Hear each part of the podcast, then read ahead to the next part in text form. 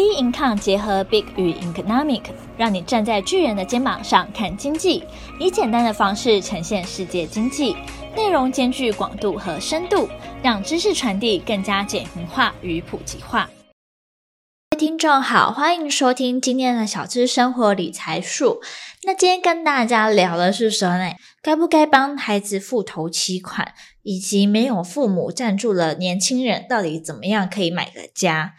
那现在呢，其实价格都一直在涨，那只有 工资好像都没有在涨的感觉。那通货膨胀的时代下，钱其实是越来越少，加上呢，真的开销好多，所以不少人啊都会变成月光族这样的感觉。每个月啊，生活费都已经觉得说很勉强在支撑了，那你要存钱啊、买房啊，甚至会觉得很困难。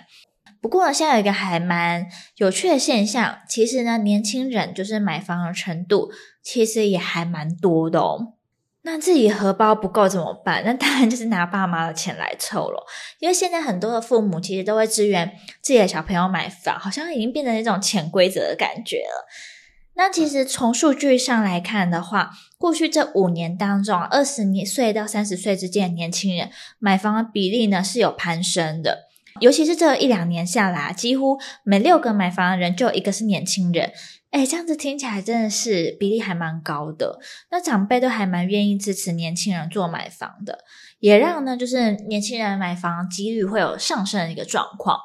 那今天想说也小小跟大家聊一下，不知道说大家这几天有没有看到一个文章，就是红遍全网流水席之乱。哎，我真的是觉得很有趣，因为这个流水席的东西，竟然还有人特别就是写一个懒人包来讲说到底发生什么事情。那我简单跟大家聊一下，因为呢有一个准新娘，她就直接在社群上面发文说不满男方那边想要以流水席办婚宴。然后一直骂婆家这样子，然后也引发就是 男朋友的妹妹的不满，然后就一起两个好像就开始斗起来的感觉。因为一开始的时候呢，是说他觉得嗯流水席啊不太好啊，什么很像乡下人呐、啊，自己在美国长大啊，不吃路边摊呐、啊。后来呢，没想到就是男方的妹妹那就出来就是打脸女方，都说呢，哎那个女生虽然自称美国反台，但是呢，其实只是在美国玩一个月而已。表示说这个女生就是很夸张了，好像就是还看不起这种流水席。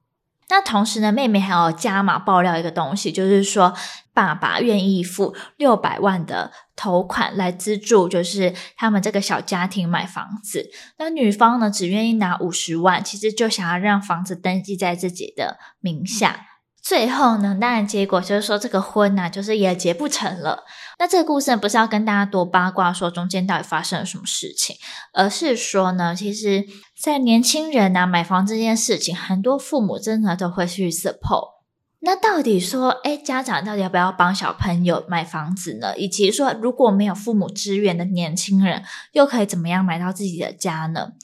那我觉得说帮小孩来买房子其实不是义务，那小孩子也比自己想的还要承担力。会这样讲也是因为到时候呢，我们这些听众呢，可能到时候也是为人父、为人母。但在这个状况下的时候呢，如果小朋友都一直一直需要你去负担买房的话，哇，那你这样子累积起来啊，工作起来也是蛮辛苦的。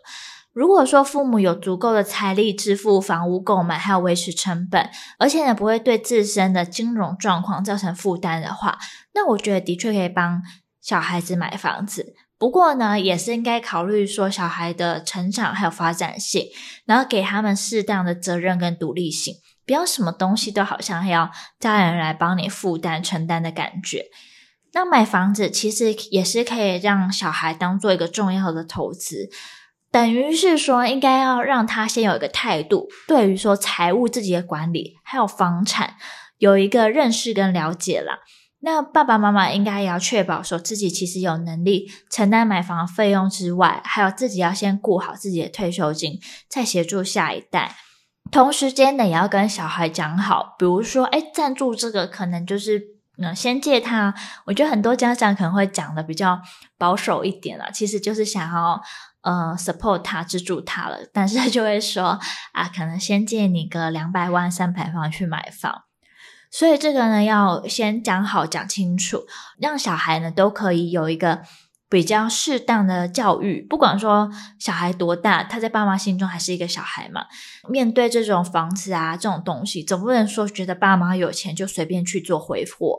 所以在爸妈是否可以 support 小孩子买房这件事情，我觉得是可以的，但一定要好好评估自己的状况，同时呢，也要看小孩子他是不是很会去想。再第二个的话，就是说，诶，那如果年轻人没办法买房，没有爸妈 support 的话，到底还有什么方式呢？这边要提醒大家是特别注意的是说，有可能你的钱是被坏习惯吃掉了。我觉得说，大家有适当的生活开销跟休闲娱乐，当然是很重要。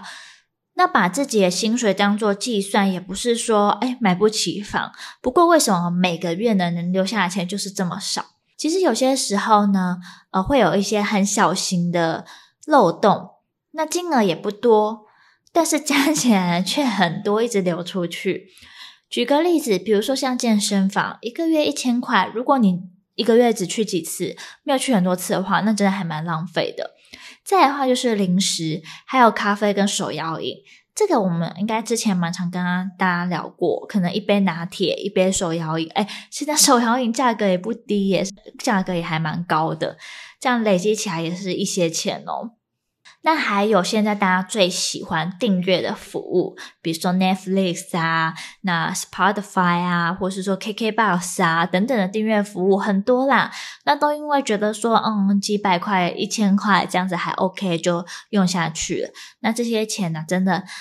金额老实说，已经算累加起来真的不便宜了。再来呢，还有一个我觉得算是最花钱的，那就是养宠物。因为去洗澡啊、买饲料啊、买吃的，它其实就像一个小小孩一样。那那个钱呢、啊，一花，你又不可能随便丢掉它，那可能都是十年。嗯，我觉得说不定养一个宠物，这样加总起来，也是一个房子的头期款，其实也说不定哦。所以呢，这些费用呢，应该适时把一些没这么必要的开销省起来，让自己的钱可以好好累积。那在买房子上面呢，先求有，再求好，不求最新、最大、最好地段，应该是评估自己的头款以及后面可以负担的贷款，再去入手第一个家。之后呢，累积更多之后，可以再以更进阶完美的家去做前进。那因为今年毕竟也是一个升息嘛，那很多缴房贷的游客族觉得很难过。因为光是三十年期千万房贷的，一年就会多缴三点七万。那如果说放在银行的话，其实